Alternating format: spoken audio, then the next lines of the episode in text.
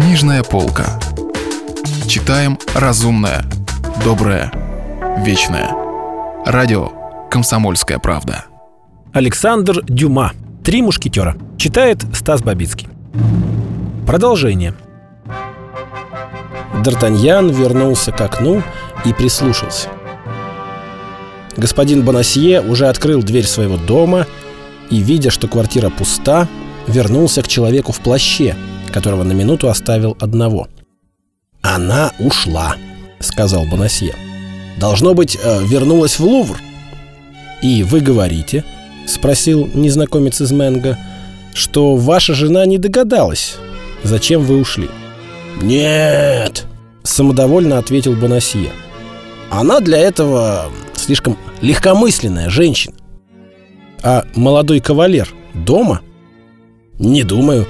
Видите, ставни у него закрыты, и сквозь щели не проникает ни один луч света. Все равно не мешает удостовериться, подчеркнул Рашфор.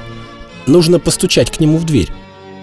Бонасия скрылся в подъезде и дошел до площадки Д'Артаньяна, после чего постучал в дверь. Никто не отозвался.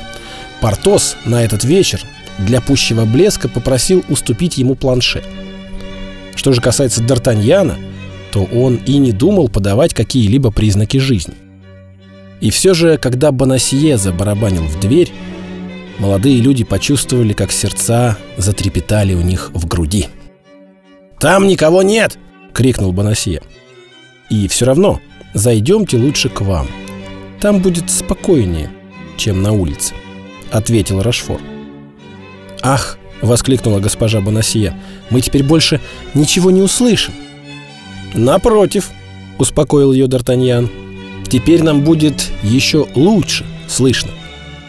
Гасконец снял несколько квадратов паркета, разложил на полу ковер, опустился на колени и знаком предложил госпоже Бонасье последовать его примеру. «Вы уверены, что никого нет дома?» — спросил Рашфор, бывшего галантерейщика. «Я отвечаю за это», — ответил Бонасье.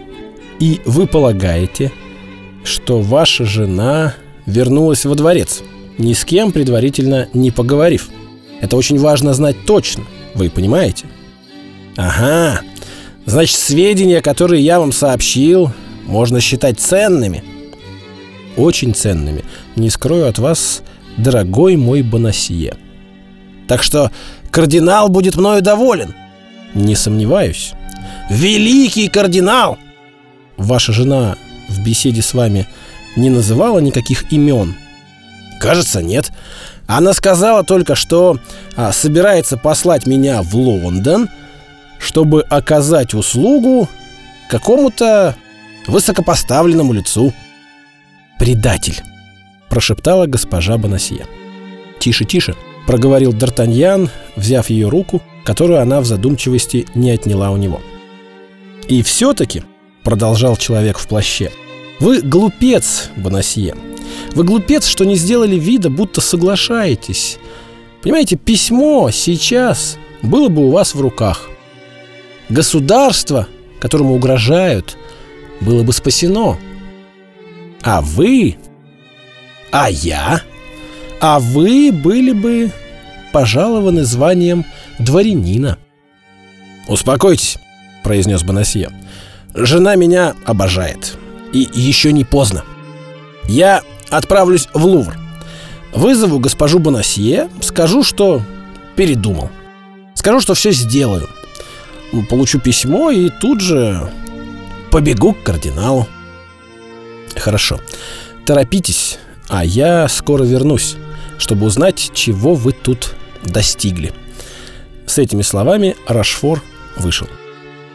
«Подлец!» — сказала госпожа Бонасье, награждая этим эпитетом, конечно же, своего супруга. «Тише!» — повторил Д'Артаньян, еще крепче сжимая ее руку.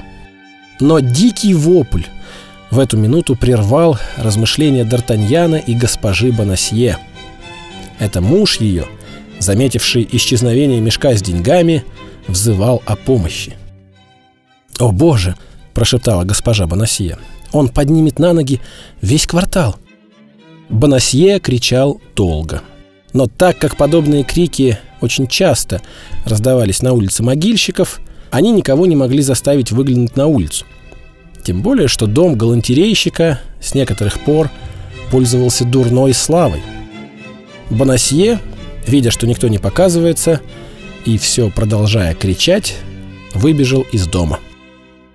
Долго еще слышались его вопли, удалявшиеся в сторону улицы Дюбак. «А теперь», — сказала госпожа Бонасье, — «раз его нет, очередь за вами.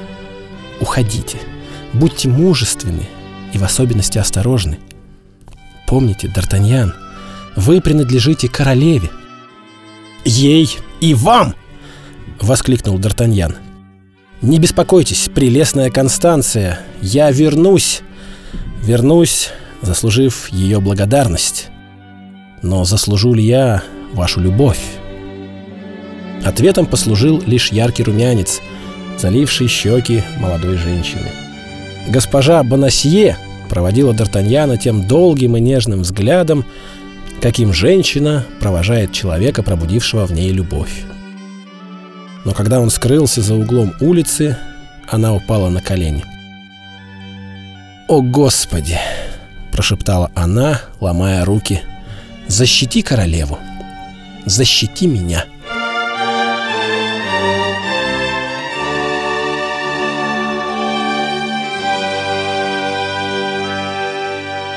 Продолжение романа слушайте завтра. Если вы пропустили главу любимого произведения или хотите послушать книгу целиком, добро пожаловать к нам на сайт kp.ru слэш радио раздел «Книжная полка». Книжная полка. Читаем разумное, доброе, вечное.